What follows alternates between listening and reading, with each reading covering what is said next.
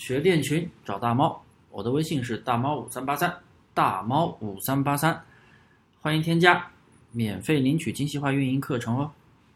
接上一节课讲的内容啊，这是讲的第二个错误设置方式，无货源开店常见的几种错误价格设置方式。第二个方式，价格不动，跟商家同标题，采集过来。直接加价，啊，这什么意思呢？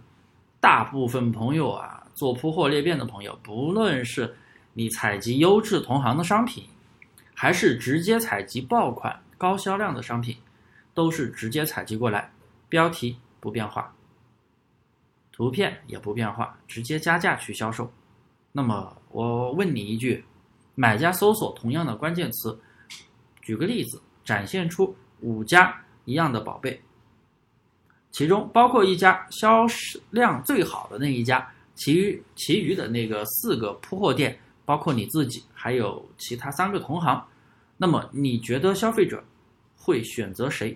假如其他的三个铺货同行价格比你低啊，同样也是跟你一样，标题不改，什么都不改，但是价格比你低，你觉得你在这五五家店铺里面，你的竞争度排名第几？你价格比人贵？没有销量，人家凭什么选择你，对吧？所以啊，我们千万不要这么做，千万不能采集过来什么都不动，然后还加价去卖，怎么卖得出去呢？我这里提供两个方案。第一个方案，要么你自己组合标题，自己查词，查竞争环境小的词、蓝海词、主核心词，确定好之后，加上一些热门的修饰词，然后组合标题，更改图片方案。你要做到人有我优的原则。什么是人有我优的原则？这个是我原来的课程也讲过，差异化那节课也给大家讲过啊。就是人家图片里面没有的卖点，我们要有；人家有的，我们要写的比他更优秀，做到一个差异化。这样的话，我们才能提升竞争力。第二个方案，要么你降价，你标题不会写标题，你不想改，你觉得人家标题很好，你不改标题也可以。那么你就不要直接去加价，那你需要降价，当然必须保证有更低拿货下单的地方的前提下，你才能去说有一个降价销售，你这样也同样的能体现出你的优势。所以这两个方案都是在告诉你，提升你宝贝的竞争度，提升你的优势。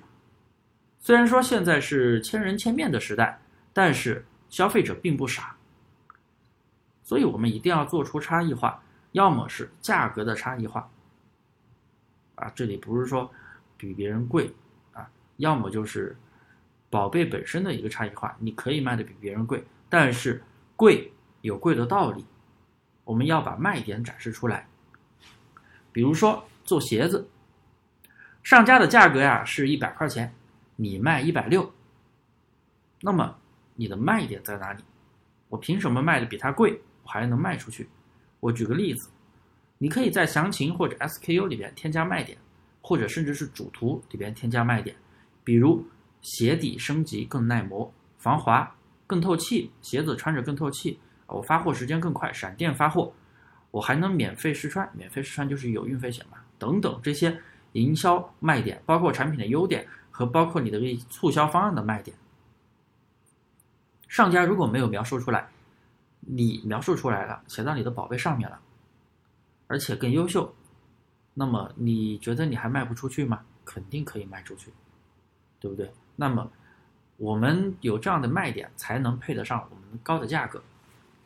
但是你如果只是单纯的采集过来进行加价销售，那么就跟之前的无脑铺货是没有什么两样的。